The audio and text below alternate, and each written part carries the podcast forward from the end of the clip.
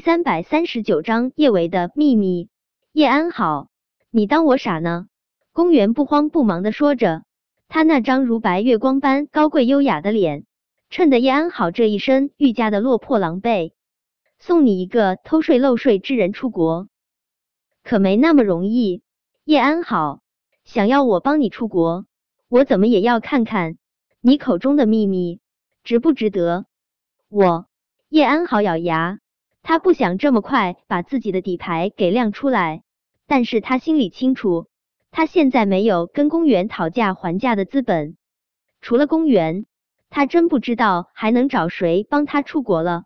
虽然恨极了公园这趁火打劫，但叶安好还是一字一句说道：“公园，叶伟染上了艾滋，我有视频能够证明叶伟染上了艾滋，只要你帮我平安出国。”我立马将视频发到你邮箱。叶安好，此话当真？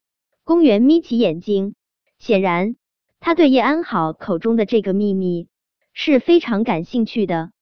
我用我全家的性命担保，千真万确。叶安好的眸中氤氲着浓重的恨意。我亲手将带有艾滋病毒的血液注射到了叶维身上。好，叶安好，我就信你一次。公园慢悠悠转身，就往卧室走去。你回去准备一下，明天上午我让人送你出国。见公园没有想要继续搭理他的意思了，叶安好虽然心有不满，但还是离开了公园的公寓。他在国内，陆廷琛肯定饶不了他。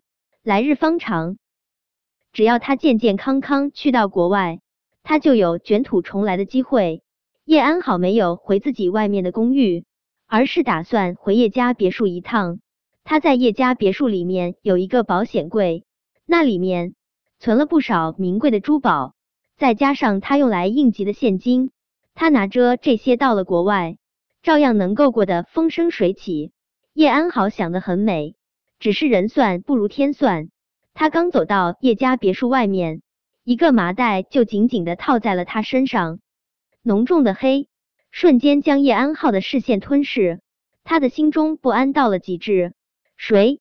快点儿放开我！放开我！放开你！叶安好，你当我们傻呢？我们守在这里就是为了等你，好不容易抓到了你，我们怎么可能会放开你？顾衍的声音之中带着明显的不怀好意。听说你喜欢给人打针呢，你说我该给你打什么针？狂犬疫苗还是破伤风？叶安好坠海的事情，叶伟已经跟陆廷琛说了。从那种地方坠海，的确是九死一生，但人就怕一个万一啊！祸害一千年，万一叶安好没死透呢？叶维和陆廷琛一致认为，叶安好要是还活着，他一定会回叶家别墅。所以，陆廷琛派了人。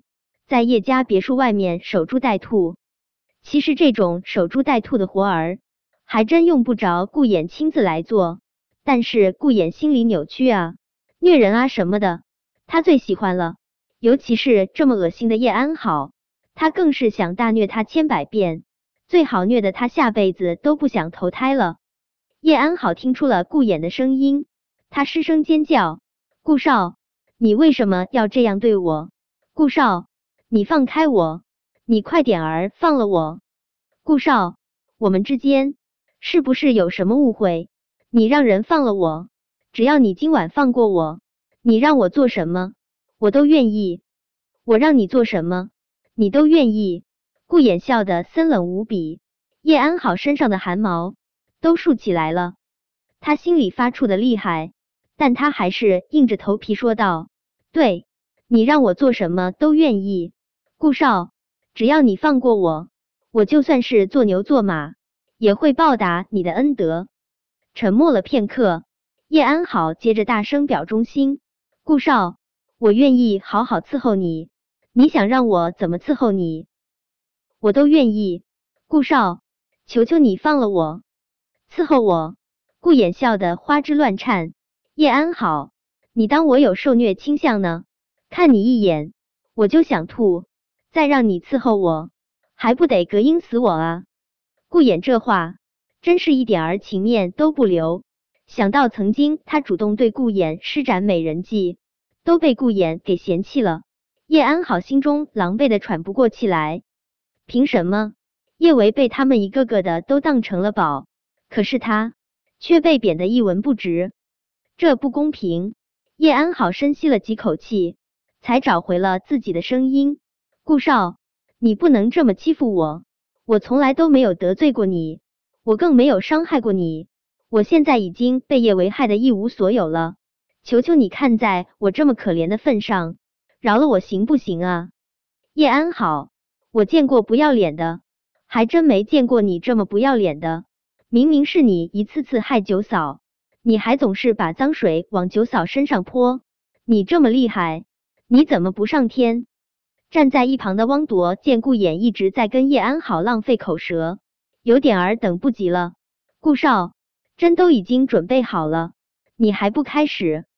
针，听到这个字眼，叶安好的身体控制不住站立。之前汪铎是设计了他，可想到汪铎当年毕竟迷恋过他，他还是想要做一下垂死的挣扎。